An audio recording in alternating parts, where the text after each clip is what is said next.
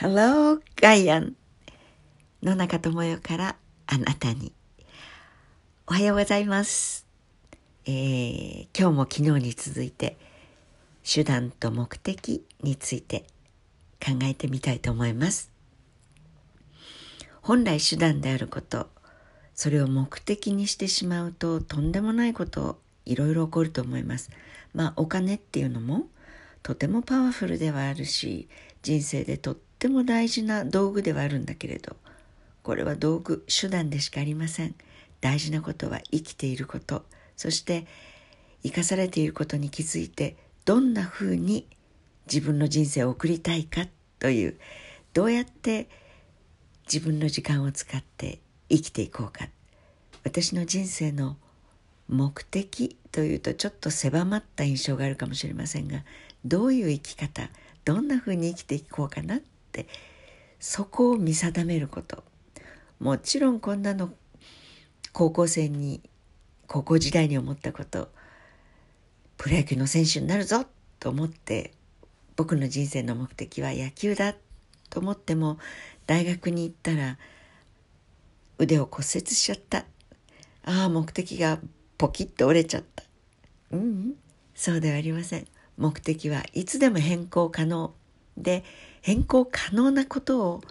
心に持っていってそしてそこに向かっていろんな努力をし続けるということ。これが大事です。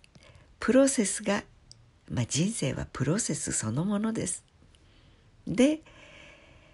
目的はいつでも変えればいいしそしてその目的にを定めたならばそこへ向かって自分を常に客観的にもう一度自分はそこに向かって何か今日やったかなとか何か役に立てたかなとかそれはお人のために役に立てるという事柄のみならず自分自身の目的に役に立つような自分でいられたかなと問い直してみるっていうこともできるでしょ？だから手段よりも目的をまず見定めること。これが大事です。これはお金のことだけではありませんよ何かというと例えばだけど昨日も最後の方で少し触れたかと思いますが結婚することというのを目的にしてしまう人がとりわけ最近の若い人たちにはいっぱい見分けられるような気がします。うんもったいないことですね。ウェディング雑誌とかそれからセレブとか言われているモデルちゃんたちとか俳優ちゃんたちとか政治家ちゃんたちとか周りのお姉ちゃんたちとかおばちゃんたちとかまあちゃんという言葉をつけてわざと茶化した表現をしましたなぜかというとこれはもう多くの既婚者の方はお分かりだと思います結婚などというのはゴールでも何でもなくてスタート地点でしかないんです。だってそれまで全然別の親から生まれて全然別の人生を歩いてきた二人が一つ屋根の下で同じ目的というかまあ男女の間であれば次の世代の新しい命を作る作業をしてみたり子育てという作業をしてみたり毎日ご飯を一緒に食べるとか一緒に食べるのも嫌だ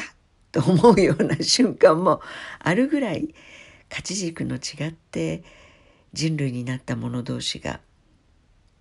共に白髪の生えるまでじゃなくてお前100までわしゃ90までというぐらいに一生添い遂げるというのが結婚ですよね。だからそれはゴールではなくて用意ドン2人で始めていこうという生き方のスタート地点です。ところが女と生まれたりあるいは男である限り嫁さんもらわなきゃ旦那を見つけなきゃこれ目的になってるんですね。これは手段でしかないんです結婚なんて。しかもこれは社会生活という制度設計のために自分以外の社会が決めている制度です。だからこれとて制度としていかがなものかと言って疑いのクエスチョンマークをかけながら私は彼と一緒に過ごしていきたいけれど結婚という制度設計なんていうのは私の理解外だと。だから手続きとか届け出なんかしないよという生き方の選び方をする方もたくさんいると思います。だって手段でしかないから。軍備なんていうのもそれと似てますよね。いやとにかく攻めてこられないために強くなんなきゃいけないと言ってミサイルだとか地雷だとか戦車だとか軍備で男の人女の人全部ヘルメットからもういろんなものくっつけてライフル持たせて機関銃持たせてみたいな軍備守るためです。自国民を守るというのが目的だったはずなのに軍備ということにどんどんどんどんこれは軍備を増強しないといけないという軍備を増強することが目的化してくる。そうすると本来手段だと思っていたものが軍備をたくさん持たないとダメな気がしてきてもっと持ってもっとたくさん。でふと自分の周りを見てこんなに俺の国いっぱいあるよというと使いたくなるんですね。ビー玉とか。2B とか花火とか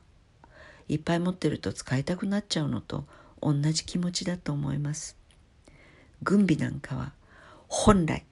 目的は自国を守る。つまり相手国から攻められないような国づくり。これが本来の外交だと野中は思っているんですけどね。さあ手段と目的これを絶対に履き違えないように勉強すること。これは目的ではありません。手段でしかない。何のためにどんな自分になりたいか。それはこういう生き方をしたいから。というところを見定めて。